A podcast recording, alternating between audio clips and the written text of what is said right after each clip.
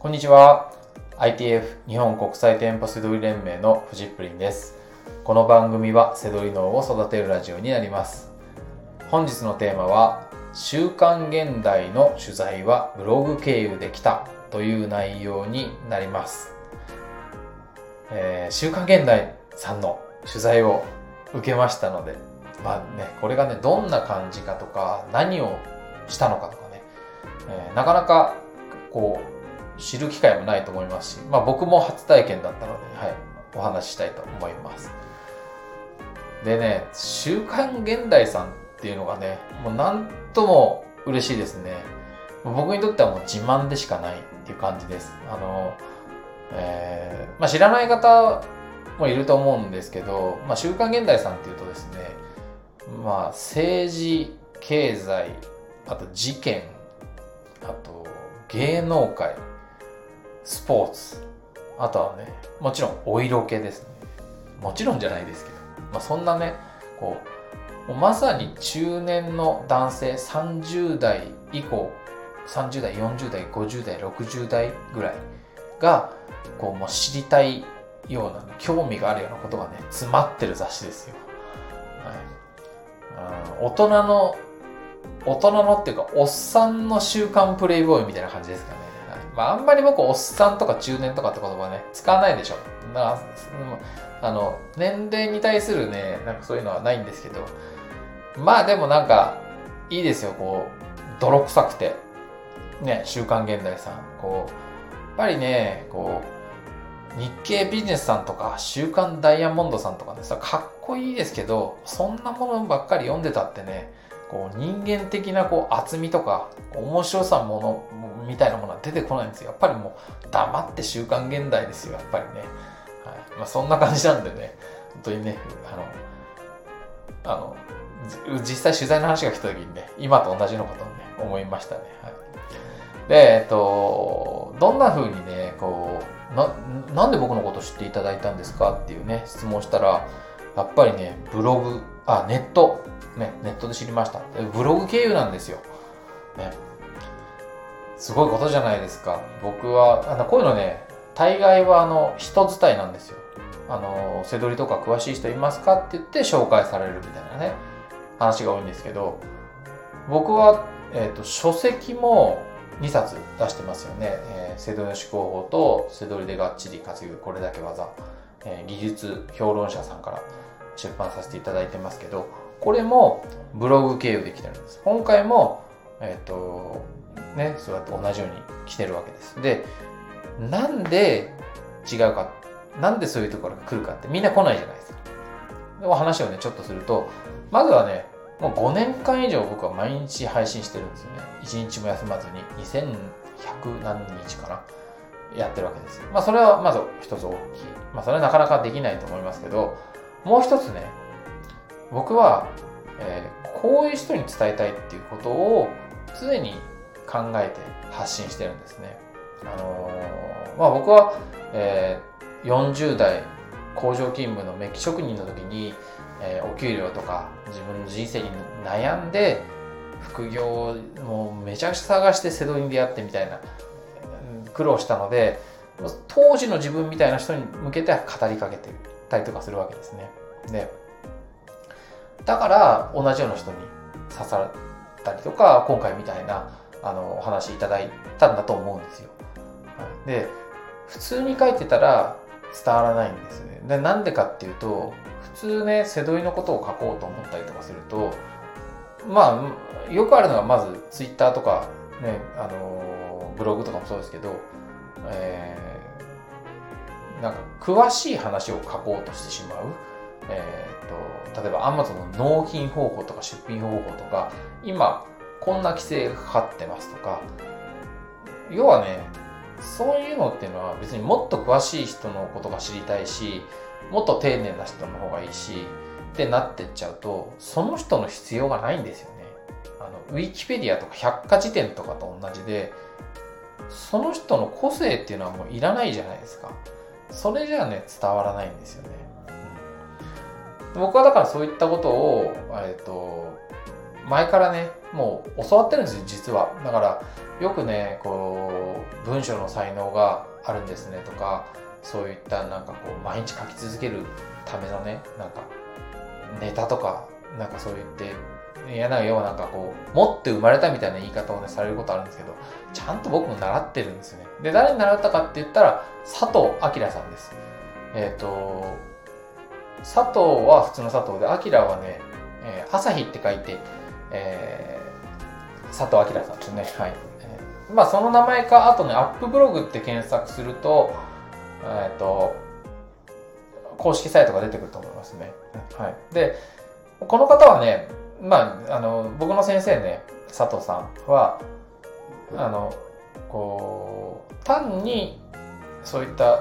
えー、役に立つ記事とか、だったら他の人でいいでしょって。僕だから書けることをやりましょうっていう、えー、人なんですね。だから企業とかにも相手にされる、ね、企業のね、えー、個人事業主さんとかがね、あ個人事業主じゃない、あの企業を運営してる企業、例えば美容師さんとかさ、美容師系、美容室経営されてる方とか、建築会社の方とかね、その、えー、その方が輝くにはどうしたらいいかっていうことをね、あの、伝えるプロなんですよ。だから僕はそういう強いに教わってるから、まあ、今回のね、お話が来たんだというふうに思うわけですね。まあこれも一つだから裏話ですね。はい。よくね、なんで来たんですかってって聞かれるんですけど、そういう発信をしてるからですね。はい。あの、雑誌の取材が、あ、取材が来るための発信じゃなくて、えー、その瀬戸井でどうやったら本当に困ってる人に役に立つかってことを考えて話して伝えてきたからよかったんだなだなっていうふうに思うっていうことですね。はい。で、えっ、ー、と、まあ、それがまずどうやってきたかっていう話で、で、今回ね、取材は30、40分ぐらいかな、えー、電話で話しました。はい。でもね、えー、掲載されるのはね、多分ね、2行ぐらいですね。はい。えー、大したことないですよね、2行って言うとね。でもね、その2行のために、その、精一杯やったわけです。で、何をやったかっていうと、えー、まずはね、僕は記者さんに喜んでもらうような話はなんかないかなって思うわけですよ。えーと、連絡が来たのはねブログのお問い合わせ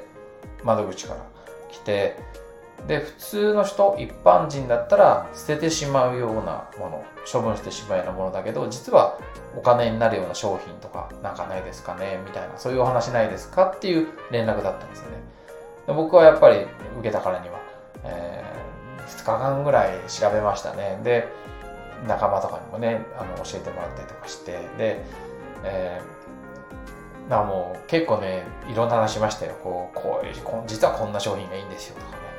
はい、でも、あの、ライターさんも、すごい記者さんも、こう、あ、へえ、そんなになんか高く売れるもんなんですね。とかね、あの、僕もセドリやってみようかななんて言ってもらえたんで、まあ、あの、楽しんでもらいたいんじゃないかなとそんな内容本当はもうちょっと伝えたいんですけど、えー、ね、雑誌にあの実際のリアルで掲載される話とかしちゃうので、ちょっと良くないと思うんでね、今日は言えないんですけど、まあでもその、ね、短い2行、そのね、セドリコンサルタントフジプリンの一言二言、そのために、あの、えー、伝えたってことでね。まあ雑誌ってそうやって成り立ってるんですよ。皆さんね。雑誌とか、あの、書籍ってね。はい。なので、まあそんな、これもね、裏話です。で、えー、記者さんはね、あのー、取材って言ってね、あの記者さんから取材っていうのは、やっぱり、ちょっと緊張しますよね。普通ね、などうしたらいいんだろうって。で、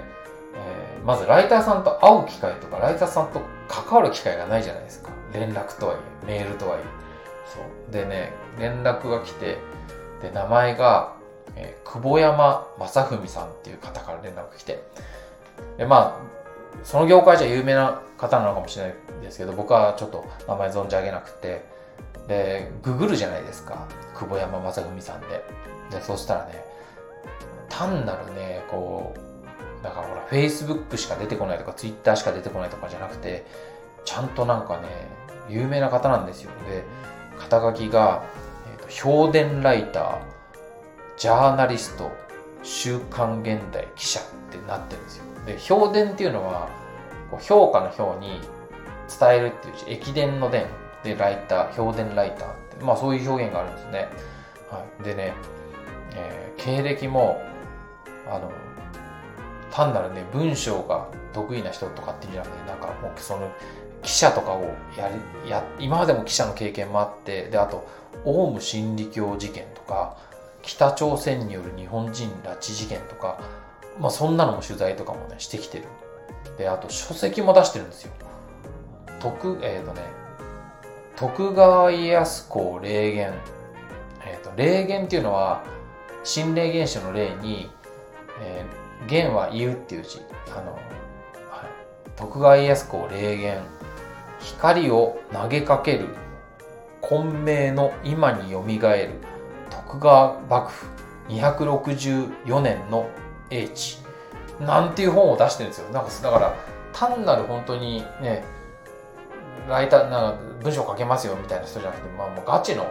ね、あの、記者さん、ライターさんなんですよね。はい。なので、